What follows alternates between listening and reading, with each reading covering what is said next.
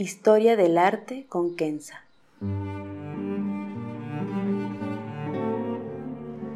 Una serie sobre el arte a través de la historia y las culturas. Se presentarán obras que trascienden el tiempo por su belleza y por lo que nos cuenta. Obras que encienden el asombro. Buenos días. Edward Hopper es hoy uno de los artistas estadounidenses más reconocible y popular. Por lo general, a la gente le agrada sus cuadros por su melancolía con gente sola o una pareja callada en un restaurante desolado, sentada frente de una ventana. Pero decidí hablar sobre un cuadro diferente y que sigue siendo para mí uno de los más emblemáticos de Hopper y a la vez uno de sus más serenos, sin la angustia que otros cuadros podrían provocar.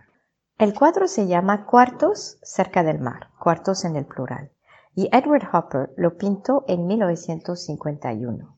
Es un óleo sobre lienzo que mide 74 por 102 centímetros. Se encuentra en el Yale University Gallery. El cuadro representa una vista de la parte trasera de su estudio en Truro, en la península de Cape Cod, en Massachusetts.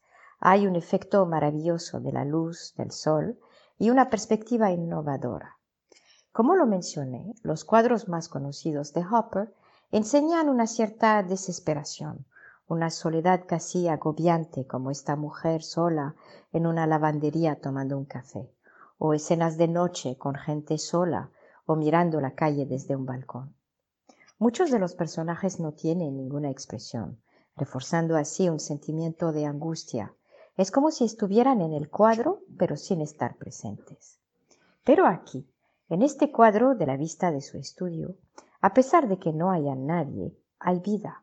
Es la luz y el mar y los juegos de luz y sombra que dan vida. Quizá por eso me gusta tanto. La luz habla y llena el vacío humano y de cierta manera da vida a la soledad. Hay un profundo sentido de belleza en esta naturaleza, una belleza fuera de nosotros mismos. No que el ser humano no sea bello o que la naturaleza sea más bella sin la presencia humana, más bien es una visión objetiva de la naturaleza como una belleza sencilla y el hombre está presente observándola. De la misma manera, la luz hubiera sido diferente si no hubiesen paredes blancas, y eso lo construyó el hombre. Así que el hombre puede hacer resaltar la belleza natural. Entrando un poco en los detalles del cuadro, tenemos una clara división entre la parte derecha y la parte izquierda. A la derecha hay la infinidad del mar, la infinidad del cielo, la vida grandiosa. Hay varios tonos que van del azul al gris. La luz viene de esta parte del cuadro y embarca toda la escena. Las paredes y la puerta tienen el mismo tono. La puerta se abre directamente al mar, como si estuviéramos en un barco dando una impresión de mareo, de vacío. Y esto nos desestabiliza un poco. Podemos sentir la brisa del mar, el calor del sol, el calor del aire. Podemos respirar este aire del mar y probar la sal. Hacia la izquierda es un espacio cerrado, contrastando con la inmensidad de la derecha. Esta disposición podría dar un efecto desequilibrado al cuadro en su totalidad, pero el encanto de Hopper es que pudo con la continuidad de la luz evitar tal efecto de desequilibrio. El espacio cerrado de la izquierda no está tan cerrado, dado que la luz entra de pleno. A la vez, en el cuarto de fondo podemos adivinar que hay una gran ventana con la luz que entra de pleno y podemos imaginarnos que la vista del mar desde este cuarto es la misma que desde la puerta y quizá más amplia. De repente, el cuarto que pensábamos que era una limitante se vuelve un espacio abierto.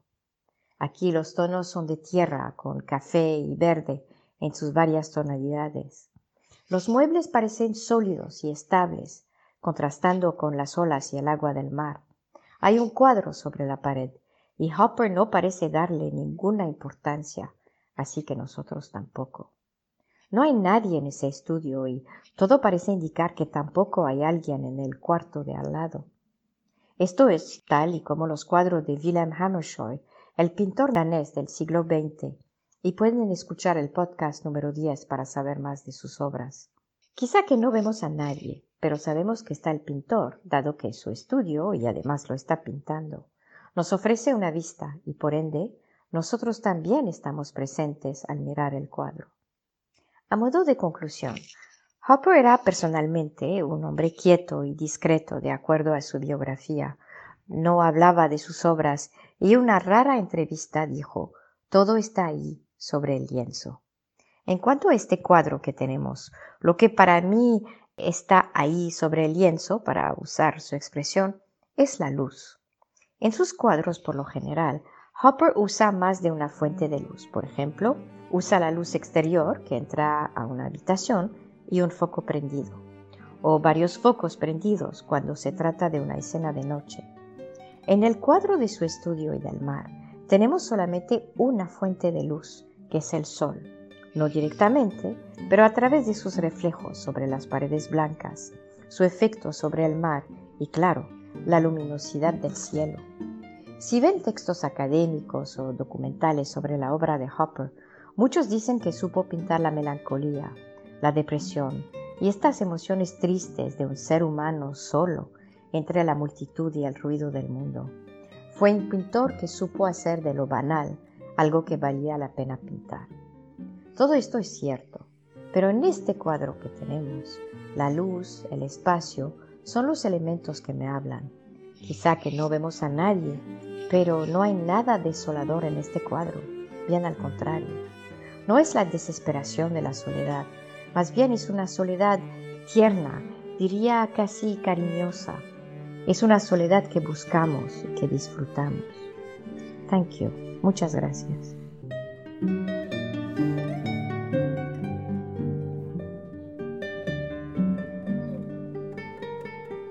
Historia del arte con Kenza.